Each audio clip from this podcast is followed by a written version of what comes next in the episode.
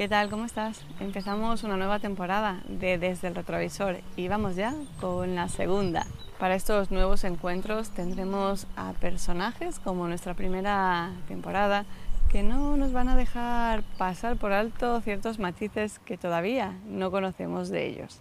Para la cita de esta semana tenemos a una invitada muy especial con la que no pudimos contar por tiempos y agendas en nuestra primera temporada.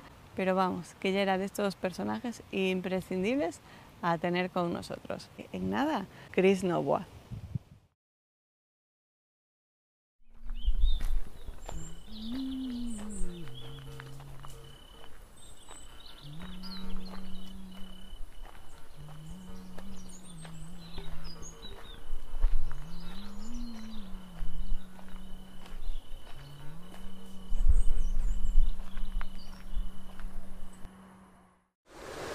Quizá no lo veis demasiado. Allí está el río y por eso este sonidito de fondo. Y es que el lugar merece la pena porque aquí ya tengo al personaje de esta semana.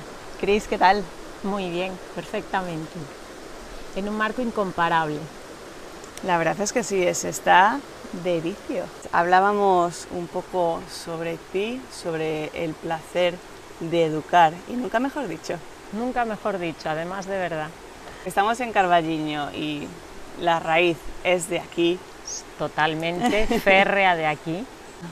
Casi, casi toda su vida en Salamanca. Sí, la verdad es que costó al principio, pero es una buena ciudad para vivir y es un buen destino.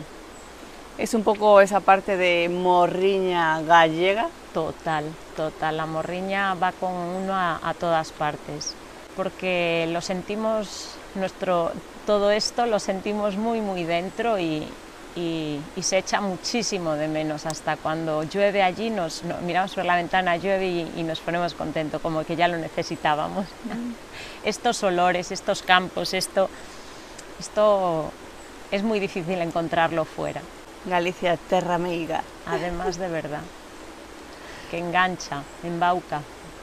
En tu caso, con los peques. Ay, sí, qué, qué, disgusto cuando vi en los libros de sociales que no iban a estudiar más que Castilla y León y, y, se iban a perder todo lo de Galicia y la lengua gallega, pues sí que me dio, me dio mucha pena. Y, y en el fondo que te digan de dónde eres, de Salamanca, y no digan soy gallego, pues, pues me da mucha penita. Esa es la espinita que nos queda ahí, pero bueno, ellos, pues es verdad, lo han mamado desde pequeños, les gusta mucho venir aquí, tienen una familia maravillosa aquí que los está esperando siempre con los brazos abiertos, pero, pero supongo que es normal que se sientan salmantinos, así que, bueno, pues el destino un poco marca la, un poco la vida, ¿no? Entonces tenemos que estar contentos y sobre todo muy agradecidos a aquella tierra que nos está cobijando como, como un gallego más.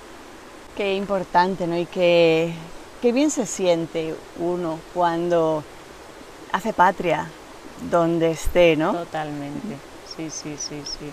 Hablamos con Cris eh, de sus peques, eh, peques grandes en este caso, pero en el caso de ella es que lleva desde siempre, lleva toda su vida eh, con ese corazoncito dedicado a la educación, antes de ser maestra. Antes de ser maestra. A mi pobre hermanito, ¿cuántos exámenes le puse? Porque yo creo que aprendí a decir antes quiero ser profe que a decir mamá. Y a mi hermano le hice muchos exámenes y le daba muchas clases con aquella pizarra que nos habían regalado cuando vivíamos en México. Y luego, pues en cuanto pude, fui monitora de campamento aquí en Carballiño, en Comor, muchos años, que fue una experiencia maravillosa. Y por supuesto, por supuesto, bueno, después hice prótesis dental, que trabajé también aquí en Carballiño, que fue una experiencia muy buena, pero a mí lo que me gustaba era, era magisterio y, y acabé haciendo magisterio, mi, filología inglesa y, y el máster en estudios ingleses avanzados, que realmente era lo que, lo que me llevaba mi, mi vocación y mis ganas de, de dedicar toda mi energía en, en ello.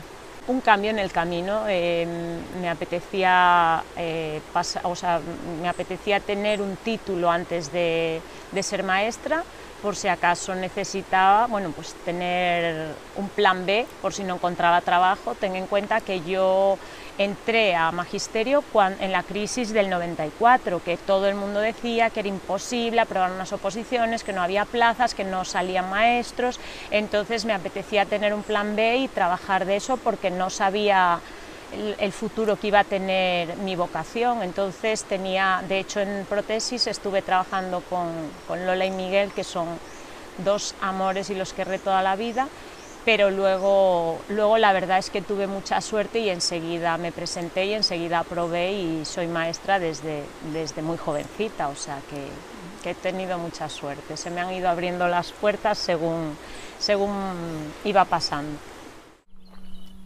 Ya veis que aquí en el retrovisor nuestros personajes siempre tienen mucho que contar y a veces pues conocemos al personaje porque es digamos medianamente público pero no conocemos pues mucha parte de su vida, como es el caso ahora de Chris. Chris, últimamente sales mucho también por fortuna porque vas de premio en premio. Sí, la verdad es que estoy pasando un momento muy dulce en mi, en mi carrera y, sí, la verdad es que estoy recibiendo premios, reconocimientos y, bueno, estos premios y reconocimientos hay que decir siempre que son parte de, mi cole, de mi equipo, de la gente que me apoya y indudablemente siempre, siempre, siempre de mi familia, que son los que están ahí cada día y echando un cable en lo que pueden o apoyándome o acompañándome. Entonces ningún premio es solo, aquí en este mundo nadie hace nada solo, siempre hay mucha gente detrás y, lo que pasa es que yo tengo la fortuna de yo ser la la persona visible, pero no, hay mucha gente y trabajo con, equipos de profesores de, bueno, pues muchos equipos de profesores que me siguen, yo los embauco y ellos acaban cayendo en mis redes y, y todo lo que consigo siempre es bueno, porque hay alguien detrás apoyándome, así que debo dar muchas gracias a toda la gente que me rodea, que, sin ellas no sería posible absolutamente nada, ni de lo que hago ni de lo que consigo. En tu caso lo de redes va con segunda, porque las TIC se mueven muy bien. Pues mira, sí, la verdad es que van con segundas porque yo soy una persona que pienso que que hay que basarse en lo que funciona, que los métodos tradicionales funcionan, han funcionado siempre y que hay que seguir trabajando con los métodos tradicionales y después incluir eh, las novedades que van apareciendo, tanto en metodologías como en tecnología, hay que irlas adaptando, pero adaptando a lo tradicional, a lo que ya funcionaba. Entonces hay que hacer una conjunción muy pensada y muy, muy valorada para, llegar al, objetivo que queramos conseguir, ya sea emocionalmente, ya sea cognitivamente o ya sea en el aprendizaje de contenidos. Creo que, hay que hacer una conjunción ahí, valorarlo bien. No es ah, usamos tecnología sin ningún sentido solo por el hecho de usar tecnología, no. Eh, creo que no se puede dejar de lado la memorización, no se puede dejar de lado el esfuerzo, no se puede dejar de lado la motivación y sobre todo que, cada alumno no se le regale todo. Quiero decir, que, dar valor al esfuerzo, que creo que se nos está quedando un poquito en el tintero y el esfuerzo en esta vida tan competitiva es imprescindible. ¿Tu manera de enseñar conlleva también una metodología, ¿no? Sí, vamos a ver. Eh, está claro que lo primero que tienes que ver, igual que un médico, cada persona que va entrando a su consulta los trata de distinta forma y no le da la misma medicación a una gripe de una persona que a una gripe de otra persona, creo que los maestros debemos hacer lo mismo. Nosotros nos encontramos con 25 personitas diferentes, con 25 familias diferentes y con muchas peculiaridades y formas de aprender, de disfrutar y de ver la vida. Entonces, eh, un poco debemos eh, observarlos, conocerlos, entrar en sus cabecitas y partiendo de ahí enseñar. Y luego, ¿cómo enseñas? Siempre te estás eh, autoevaluando, pensando, pues a lo mejor lo tenía que hacer mejor, este niño no llegó a lo que yo quería y cómo lo voy a hacer. Entonces, siempre estás modificando, no tenemos nadie unas herramientas fijas en las que sepamos, ah, pues yo lo hago así, siempre así. No, cada grupo es diferente, cada alumno es diferente, entonces realmente no tienes un, un estándar de aprendizaje, no, tienes muchos y a cada niño hay que aplicarle el suyo, hay que irse adaptando a cada niño y, e irle dando lo que necesita en cada caso. Por lo tanto, eh, pues uno necesita moverse para aprender, el otro aprende mejor con canciones o con música, el otro aprende mejor eh, estando él solo y escribiendo, otro prefiere que se lo lean, entonces un poco lo que tienes que hacer es, eh, bueno, pues meter en tu aula distintas formas de enseñar, que es lo que ahora se está metiendo en la nueva legislación, que es el DUA, Diseño Universal de Aprendizaje, un poco eh, intentar dentro del poquito tiempo que tenemos adaptarte a, a los distintos tipos de personas que te, que te vas a encontrar en el aula y, hacerlo. Por eso digo, es muy complicado, es mucho más complicado de lo que parece, porque, porque nosotros somos exactamente igual que un médico, le, tenemos que dar a cada niño lo que necesita y el profesor que, que dé a todos lo mismo en el mismo tiempo, en el mismo lugar, eh, bueno, pues va a tener mm, déficit en, algún, en el aprendizaje de alguno de esos alumnos porque es muy difícil eh, enseñar a todos de la misma forma, en el mismo tiempo, en el mismo lugar y con las mismas herramientas. No todos los niños son iguales. Exactamente. Eso es una cosa que tenemos que tener en cuenta. La base, lo que sí es la base de mi, enseña, de, mi trabajo es la motivación. De hecho, mi trabajo fin de máster fue sobre la motivación en el aprendizaje de idiomas, que luego se extrapola a todos los ámbitos de la enseñanza, tanto en el patio como en las excursiones, como en todo, es la motivación y la empatía.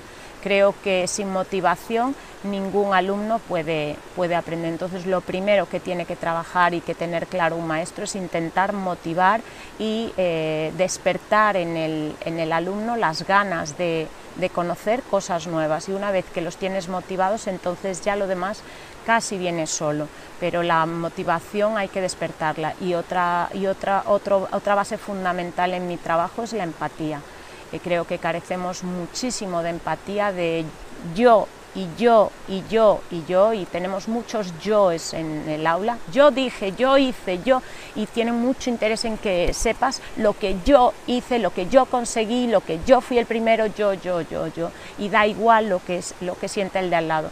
Entonces, para mí eh, esas dos cosas son básicas. Prefiero que, conseguir esas dos cosas antes de que aprendan nada. Lo, de aprender, si no lo consiguen, lo conseguirán el curso que viene, pero una vez que consigan esto, creo que ya tenemos una estructura muy fuerte para conseguir lo demás.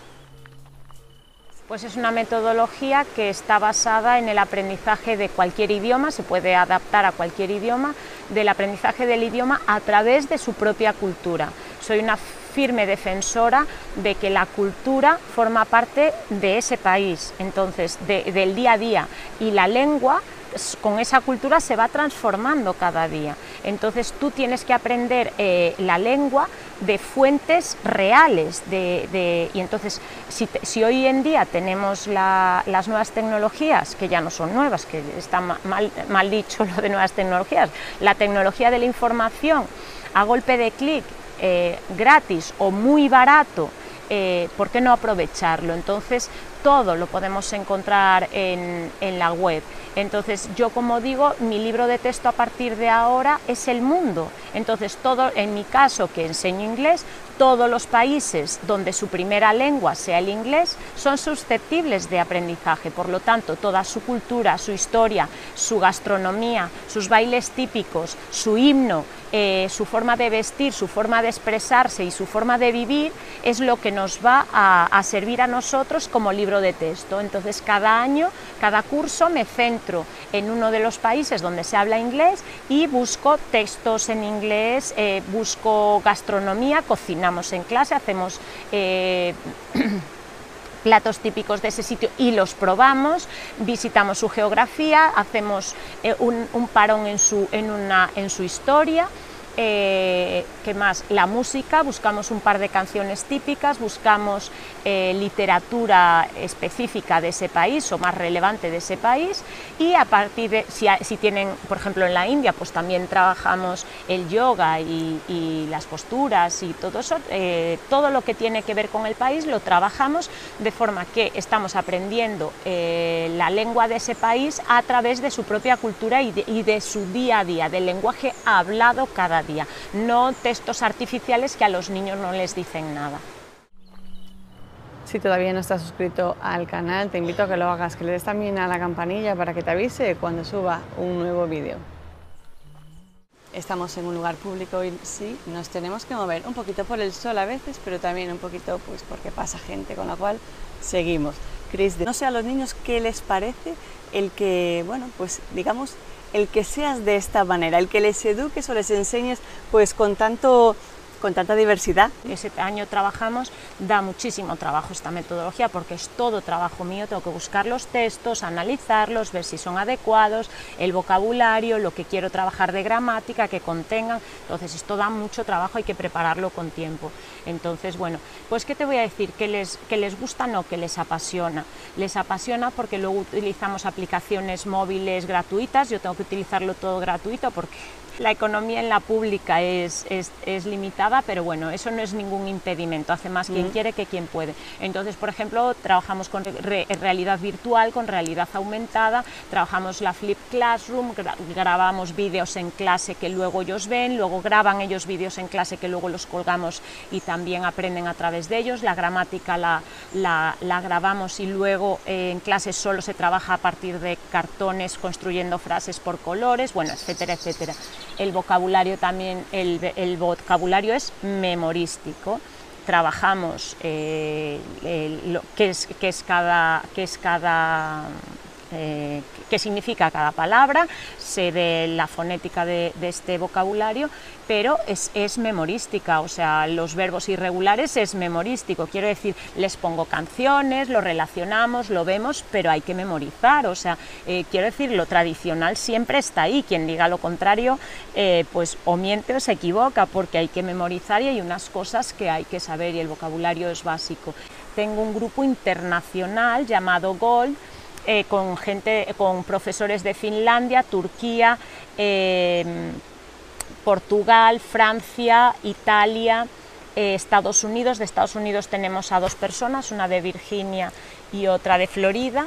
Tenemos a, Resham de la India, tenemos a un hombre, a un señor de Tokio, tenemos a un señor de Ámsterdam, tenemos a un señor de Japón, ¿vale? Entonces, mmm, eh, hacemos actividades, planificamos las actividades en septiembre, ya llevo muchos años con ellos y, las, y nos vamos apuntando cada uno a lo que queremos a lo largo del curso y siempre relacionadas con fiestas, fiestas internacionales, pues el Día del Agua, el Día del Medio Ambiente, el Día de la Paz, entonces el Día de la Educación Física y trabajamos todos los ambientes, no solo el inglés, sino todo lo que, pues lengua, matemáticas, lo que sea necesario.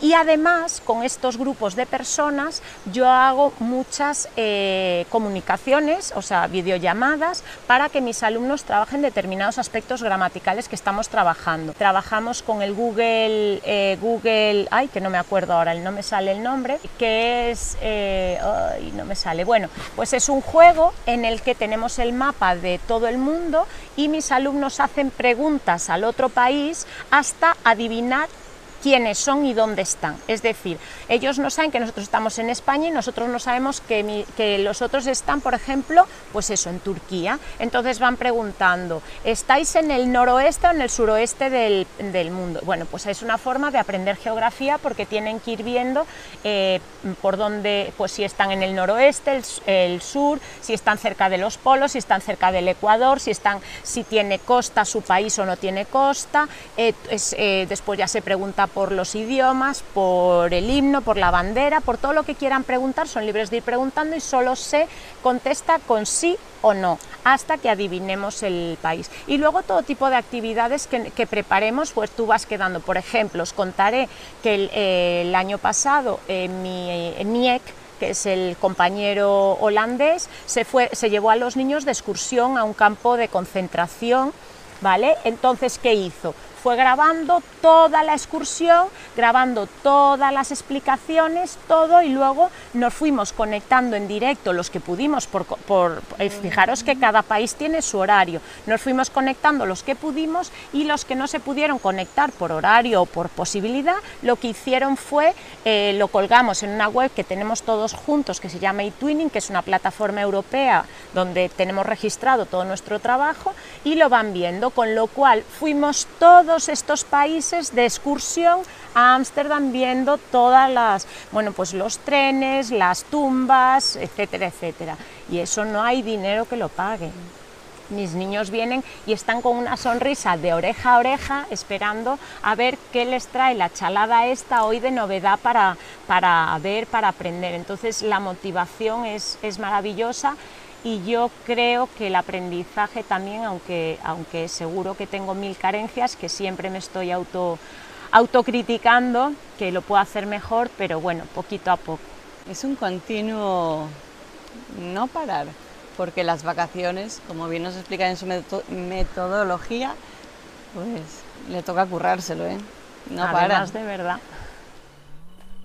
Unidos por nuestras lenguas surgió hace algo más de año y medio ya, lo, ya llevaba con, dándole vueltas en la cabeza, pero cambié de colegio y hasta que no estuviera sentada en el nuevo colegio no quería dar un paso en falso, a ver, primero observar y después hacer. El caso es que Unidos por Nuestras Lenguas surge de la, creo que, gran necesidad que tenemos en nuestro país de dar valor a todas las lenguas, que nuestras lenguas tan ricas y con la, la fortuna que tenemos de tener tantas lenguas, y que no sean un arma arrojadiza como están, bueno, pues como están haciéndonos ver o creer eh, determinados grupos de personas o bueno.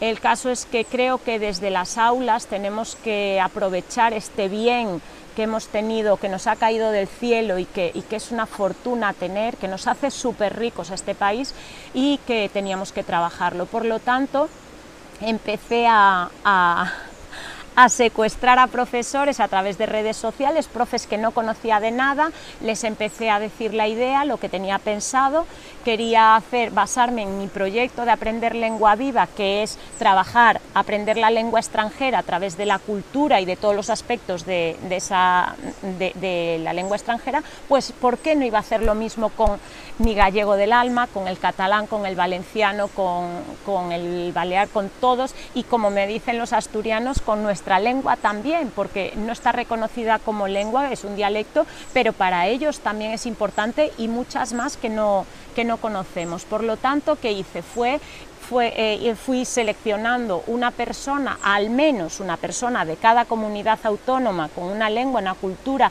una forma de hablar, unas eh, tradiciones, e unirlas en un solo proyecto y que estos alumnos de todos estos sitios fueran eh, compartiendo su día a día con nosotros. Entonces empezamos a grabar recetas de cocina, empezamos a grabar en las zonas de monumentos de, nuestro, de nuestras localidades, empezamos a hacer videollamadas y compartir el vasco con el catalán, el catalán con el salmantino, el salmantino. Después hicimos concursos eh, eh, con, con, todas las lenguas, que lo tenemos, lo tenemos guardado con unas aplicaciones de estas gratuitas. Hemos hecho millones de actividades. Por este proyecto también somos más de 40 colegios a los que se nos ha unido ya dos colegios de Francia, otros dos de Turquía, uno de la India y uno de Italia.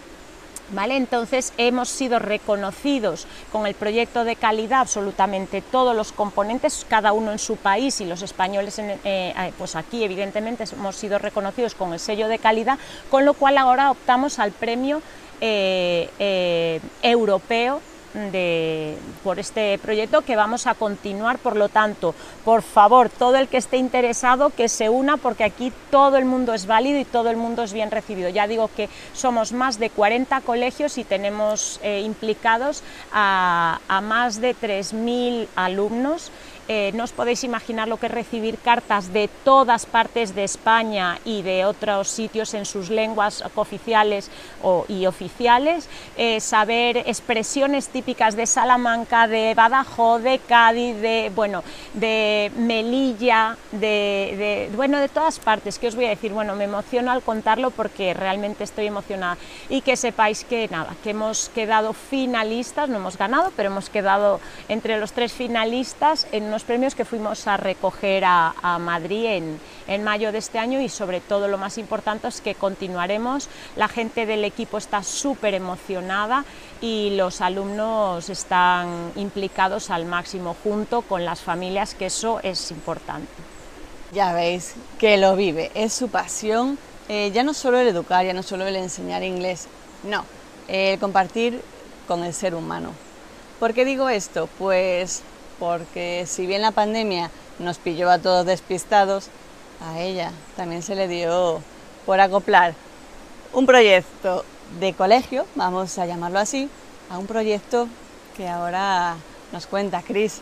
Es que de niños a mayores y al resto, ¿no? Todos hemos pues nada, eh, llevamos a cabo desde hacía dos años un proyecto que se llamaba Déjame conocerte jugando, que era un proyecto en el que íbamos a mejorar el patio del colegio. Creo que es muy importante la socialización y que esa media hora es tan o más importante que el resto de las horas de clase y eh, veía que solo el fútbol eh, predominaba en el patio y, y, había que sacar el fútbol de, bueno, no sacarlo, sino que incluir nuevos juegos en el, en el patio donde incluyera a todos los alumnos, por lo tanto creamos una cocinita, un arenero, todo de cosas donadas, eh, hicimos eh, juegos populares en el suelo, los pintamos con las familias, bueno, un montón de cosas con las que acabamos en el premio de acción magistral también de finalistas de Castilla y León.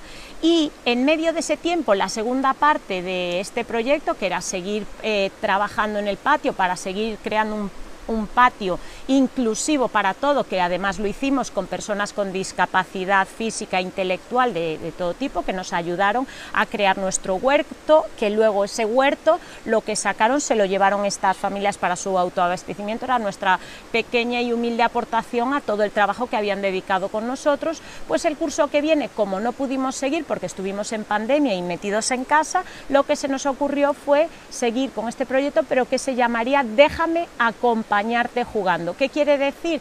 Que íbamos a cantar, leer cuentos, bailar, eh, hacer todo tipo de vídeos para mandar a los profesionales de la sanidad, a todos los profesionales, tanto médicos como enfermeros, a los enfermos, lo empezamos a mandar a las residencias y uno nos fue poniendo en contacto con otro, uno con otro, uno con otro, hasta que nos, se convirtió en un, en un super proyecto en el que llegamos a, a, un ámbito de más de 2.000 personas en el que entraban, pues eso, enfermos, eh, eh, eh, bueno, pues señores mayores en la residencia, los enfermeros de las residencias, la policía local y la policía nacional, toda de, Salamanca, los cuales a su vez nos hicieron vídeos a nosotros que se nos caían los lagrimones de lo bonitos que eran y ya la guinda del pastel fue que mis alumnos, muchos de mis alumnos empezaron a llamar por teléfono un día sí y un día no a personas que vivían solas y que sus hijos por bueno pues por no podían salir ni irse a vivir con ellos estaban solos.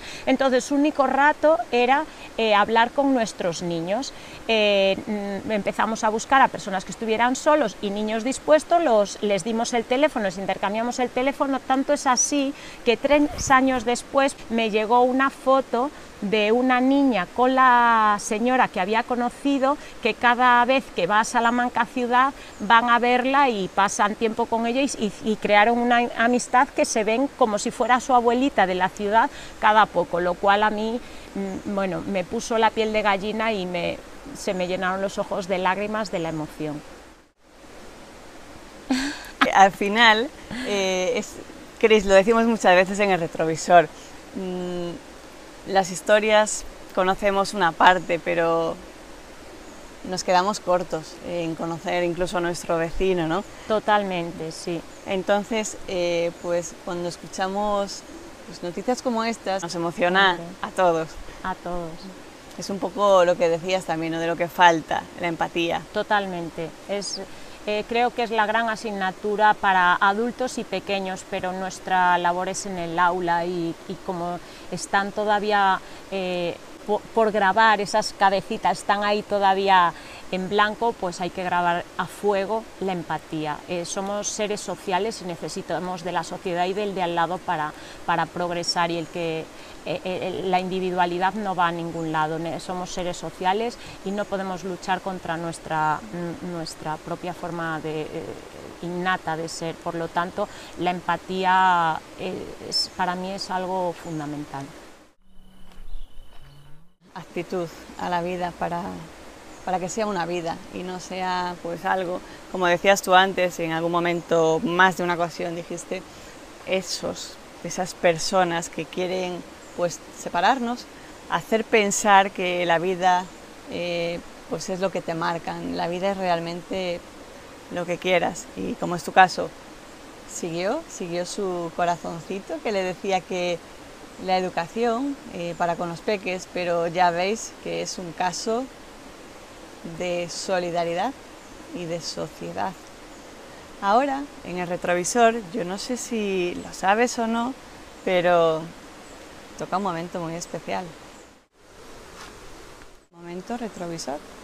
Vamos a ver por aquí, a ver, a ver. Cris, cuando te miras en el retrovisor, ¿qué ves? ¡Uf! ¡Qué difícil! Ahí me has pillado.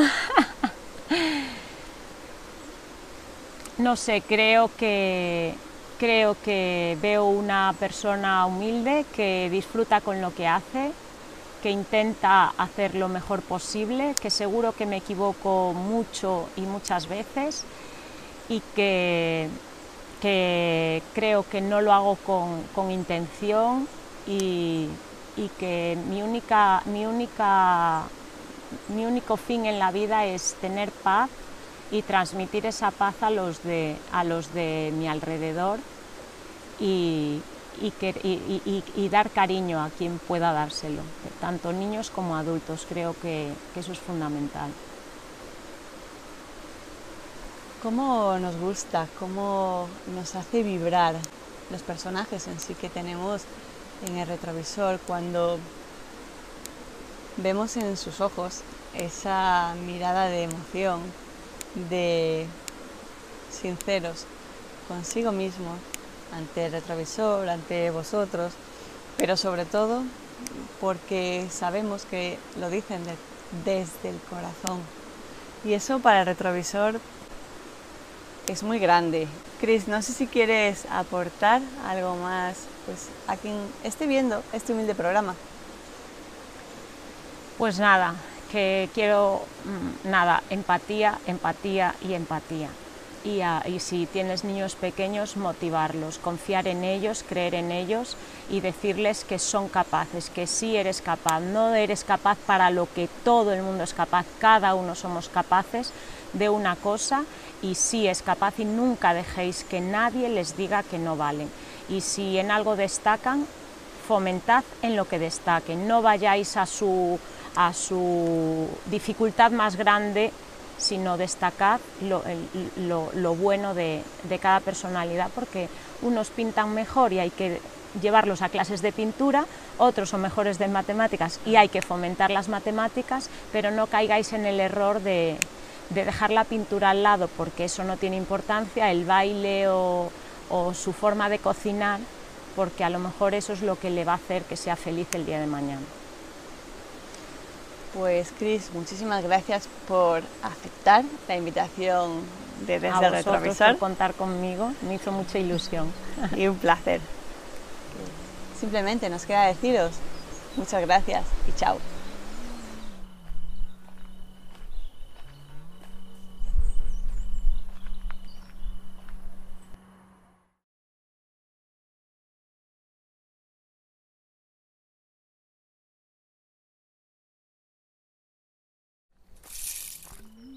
Asunada desde el retrovisor.